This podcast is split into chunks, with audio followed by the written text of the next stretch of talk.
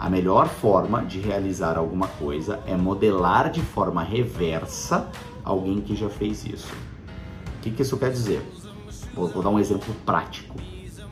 Ah, adorei o que o Bill Gates fez. Bill Gates foi o, o, o, o criador da Microsoft.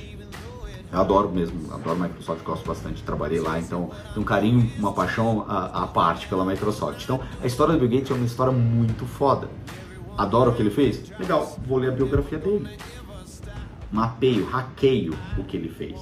Identifico o que o Bill Gates fez de trás para frente. Eu vou aonde? Na biografia. Eu já sei o que o cara criou. Ele criou só a Microsoft.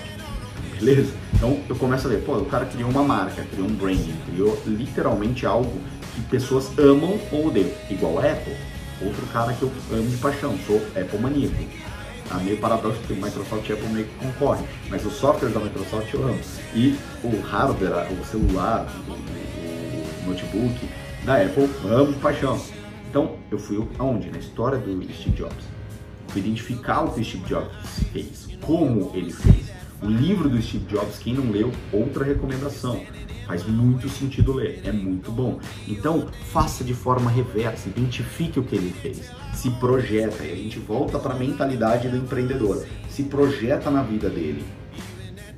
Olha como ele fez, fala, putz, eu queria criar uma marca, eu queria criar uma marca que tivesse uma identidade como a Apple, que tivessem fãs loucos, lunáticos pela marca. Então você vai lá e pum, começa a ver o que, que ele fez para ter essa marca, o que, que ele fez para fazer isso e faz igual.